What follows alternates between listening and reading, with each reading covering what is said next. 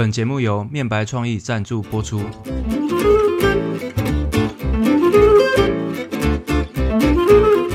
大家好，这里是舌尖不打结，我是你的频道主持人 AK，舌尖上的摄影师 Nick。又到了我们的开车好无聊系列，这次要跟大家聊什么呢？我想要跟大家讨论一个关于职人还有流量这两件这一件事情的现象。我不知道大家有没有想过。呃，可能自从短影片的崛起后，然后在一些社群平台上面开始充斥着很多，呃，只为了吸引大家注意力这种类型的影片出现。那不管是不是影片啊，我觉得它是呃某种层面来说，方方面面的影响了大家对于创作的深度。现在大家更在意的是怎么样用比较快速、比较简短的方式来获取更多人的关注。那开始有出现很多这种奇奇怪怪的招式。那具体来讲，我现在也呃，我就这边就先不举例。我相信大家应该懂我意思。有很多影片就是只是为了流量而充流量的这一种情况。那那它对我们的这种创作者来说会造成什么影响？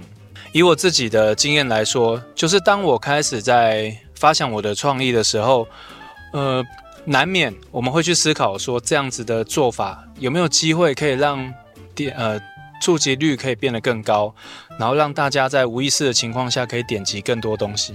那可能你会说，这还好吧？这不就是一种自然的行销的考量吗？其实没有错，只是大家有没有想过，当这个东西它有它的尽头会是什么？就这个镜头，就是它到最后它的发展会发生什么事情？我目前其实还没有看到镜头，因为这整件事情都还在发展的阶段中。我看到很多可能很优秀的创作者或者是摄影人，呃，他们也被迫不得不去挑战一些可能他们过往不曾想过的一些主题。那当然，他愿意多尝试也算是好事。那只是，呃，当我们越来越没有耐心，或者是越来越没有这种精神去探究，在某一个专案上面他所付出的这种细节的程度，反而变成是呃十五秒、三十秒这种快速的眼花缭乱的转接，然后完成一个影片啊，可能当下我们觉得很帅、很酷炫。那可是我们并没有办法在这个过程中学习到什么东西。你懂我意思吗？那这个伴随来就是，呃，好，就举我自己的例子来讲，之前我可能会为了分享一个专案，一个拍摄的专案，我会去思考说，在拍摄的过程中，我应该要去怎么样的记录一些花絮，或者是去拆分某一些过程，可以让呃这些同学知道说啊，我们在拍的时候光线跟一些相关的构图。可是我发现，就算我再怎么省略，它还是会超过一分钟，或者是。顶多就是在一分钟，但可是这整体的节奏就会变得比较呃比较缓慢一点。那相比起来，我之后之前也曾经好试着尝试一些可能比较快速的，就搭配音乐，可能有一些原声的特效，然后只要十秒或十五秒，很快的它的观看次数跟它的播放次数就可以破万了。那可能之前我甚至更用心在做这种花絮的短影片，可能它的观观看率大概就是。三千四千，可能顶多就这样子，不会再高了。当然，我今天讲这个目的，并不是说我要讨拍，就是什么大家那么肤浅。其实这个跟呃之前新闻席兰的事件有一点点异曲同工之妙。虽然这是两件不同的事情啊，但是这个都跟我们消费者的观看习惯其实有关系。不知道在哪一篇留言里面有看到有一个人说过了一句话，他就说媒体就是我们这些观看者的形状。我觉得这句话也蛮有趣的，就是他讲的好像没错。我们可能会常常去责备这种可能媒体啊，怎么都放一些垃圾的这种内容啊，或者是不营养的这种东西。但你有没有想过说，他之所以会往这个方向发展，就是因为大家很爱看。所以当这个情况呃慢慢蔓延之后，就是整个生态变得有一点肤浅吧。我应该想要讲的是是这个。那当然，你说。这个有什么关系吗？就是反正大家就是市场机制啊，你如果做不到，你就被淘汰而已。可是我总觉得事情没有这么简单，因为当这种愿意制作这种深度的内容的创作者越来越少的时候，接下来什么事情出现了？而且甚至是加速这整个事件的东西被发明出来了，就是 AI。我们今天没有要特别深入去聊到 AI 对我们创作者的影响，但是 AI 的出现，它的的的确确是加速了这整个过程。我们可以去回想一下，现在 YouTube 上面已经有一定比例的这种程度是透过 AI 来制作的，不管是它的声音，或者是它的影像脚本、绘图，你开始有充斥这种 AI 的内容，已经在我们常观看的平台上了。那你就说 AI 也是一种工具啊。它如果用得好的话，大家会看也不错啊，的确也没有错。那我只是想要表达的是，当我们在呃某些程度上把这种相对来说比较简单，然后比较浅显的东西，透过某一些工具去加速，那人们可能就会渐渐的在观看的这种耐心也会大幅度的降低。我自己是觉得它是值得被注意的。以我自己来说，其实我是。呃，有刻意的不想要去沉浸在短影片，能听起来像老人家，你知道？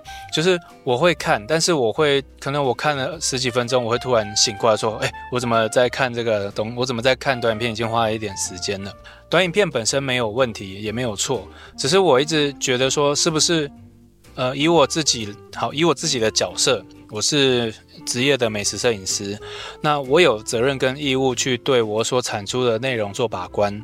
我在考虑的是，对我来说，我自己的上限跟下限在哪边？我的上限呢，就是我觉得这个东西它符合我们的美感和我们的审美跟我们的质感。那我们要做到什么程度才愿意放出来？然后再来就是我愿意妥协到什么程度？是我觉得啊，已经接近到不行，这个太 low 了，我真的。不好意思，放出来的这个点在哪边？我们现在也还在拿捏。那不可否认的，就是很多时候都是超乎我的预期的。就是我我们可能觉得自己很用力，然后有很多细节的东西在影片中，但它未必会是受欢迎的观看。那反而有时候我们就刻意去跟风，去玩一些效果，那套用在我们自己专案上面，诶，就就很受欢迎。就你可能会想说，这个东西到底算不算是一个问题？跟风很简单啊，我们就跟着别人做嘛。现在流行什么，我们就做什么啊。反正就是游泳、跑步。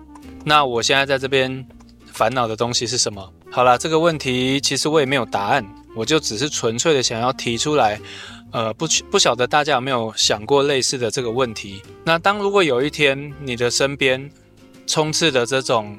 可能相对来说，每一个人都在做一样的事情。例如，现在呃已经不流行了，之前很流行求佛，那可能很多跟求佛相关的影片一窝蜂的出来，然后或者是什么花朵舞这一种一窝蜂的出来，那很快速的可以在短时间内产生极高的流量。那我就想问，呃，现在这个时代，这种职人的精神还有没有市场存在？我自己观察，呃，欧美的短影片，我觉得欧美的呈现反而还比较像是我能接受的这个状态，因为欧美的，我自己以我摄影的角度在看，呃，其实欧美的摄影，他们比较着重在技术面。他们很多都是技术流跟创意这两大方向，你会觉得说，哎，他有可以用这种很奇妙的方式去拍出一些很好看的画面来。那这种短影片，哎，我可以接受，我会看，而且我也觉得这个我可能会想要学习。那反而是中国那一边的短影片，它就比较偏向是可能剧情短节奏，可能搞笑或者是比较特别的。那在摄影的部分来说，他们更多的会是教学。那那教学也不一定是正经八百的，它可能会是 有一点搞怪的，就是我不想用 low 这个字来形容啦，但它的确就是这一种比较轻呃比较草根型的这种教学，可能会用一些很可爱的音音效或者是罐头的声音，然后去让这个整个影片变得比较亲切、比较可爱一点。那这个就是我挣扎的地方，就是我觉得哈，现在要做到这个，然后偏偏这种的流量又很好。因为你知道，呃，很多人就会看说，哎，怎么样用这个把你的男朋友拍好看，把你的女朋友拍好看之类的，然后或者是三秒钟拍出好照片，像这这种类型的题材，我觉得，呃，反正这也没有对错啦，那就只是一个可能我自己喜好度的问题。那好，我们好像有点离题了。我今天想要讲的是，假设这些东西都没有问，没有什么问题，我我不是要讲关于对错的问题，而是在呃我们的这个现况。我们人就是的确会很明确的、很容易的就被一些比较有趣的去占据你多巴胺的这种刺激的影片吸引，那你可能有时候你还是会看一些比较有深度的，或者是比较厉害的这种影片。但是我们要看的是整个大数据啊。现在的的确确，我们已经把我们的时间都分配给那些呃短，然后吸睛吸引我们的这种影片。那真实情况是，这种很用心、很认真的内容，哎，慢慢的被排挤掉，那它也就会慢慢的越来越少。这个就跟好的新闻，呃，要花很大的力气做新闻却没有人看是一样的道理。另外，相同的观念，我们也可以套用在。呃，餐饮这个产业上面，你开一间餐厅，你会去思考，呃，你要做的菜，它是要走这种功夫料理型的，还是拼装组合、复热就可以出餐的类型？这两个考量点其实很简单，无非就是对你来说，餐饮你是为了要呃快速的去提升你的转换率，呃，去提高你的金流，或者是你就是喜欢料理，你想要让这个料理有你自己的味道。而不只是单纯的复制贴上，有没有发现这这世间其实有很多的道理，它都是相通的。在我们自己消费者在吃饭的时候，一样，大部分的人也很难去，应该说也不太容易会去分出这个菜色料理的细节，就是细致度。他就觉得吃起来顺口，调味料放得好，诶，就 OK 了。那如果是那种很功夫菜、功夫料理，或者是星级餐厅，可能有一些人吃起来还觉得不习惯啊，这一点东西，这个调味料，这个这个理念，我怎么都看不懂、听不懂，反而还会去留负评。然后再来就是电商，完全纯粹就是为了数字而存在的一个产业，尤其是在餐饮，如果跟电商画上关系，那就是一场，我觉得。我觉得就是一场灾难吧，我这样讲会不会被攻击？呃，我的意思是说，当然一定也会有好的产品可以透过电商的这种形态去放大。可是坦白讲，我本人没有这么喜欢产品，呃，不是不是产品，呃，饮食这件事情被电商化。其实就算是外送也一样，很多东西你做一件跟做五件，你跟做一百件，其实。它的内容会是不一样，困难度也不一样。我们要怎么样？那最后其实还是要回归到你想要给出来的东西是什么。关于这件事情的问题呢，其实我也没有答案，因为作为一个职业的创作者，我自己也在摸索这条路的道路上。我不确定它会不会有真正所谓意义上的尽头，可能有吧，就是我不想做了或转行。但在那个之前，我们永远都需要面对市场跟自我创作的这段过程。好了，听起来好像有点严肃，只是因为这个话题很容易讲着讲着就严肃了。那反正就是留给大家去思考，究竟我们的未来，我们想要塑造的、形塑的这种未来，到底会是什么样子？好，那今天的分享就到这啦。如果对于我谈的话题有兴趣，也欢迎在下面留言。那如果对我们做的事情，或者想要更多的了解我们，也欢迎在网络上搜寻“舌尖上的摄影师”，追踪我们的 IG、脸书跟 YouTube。好，那我们下集见，拜拜。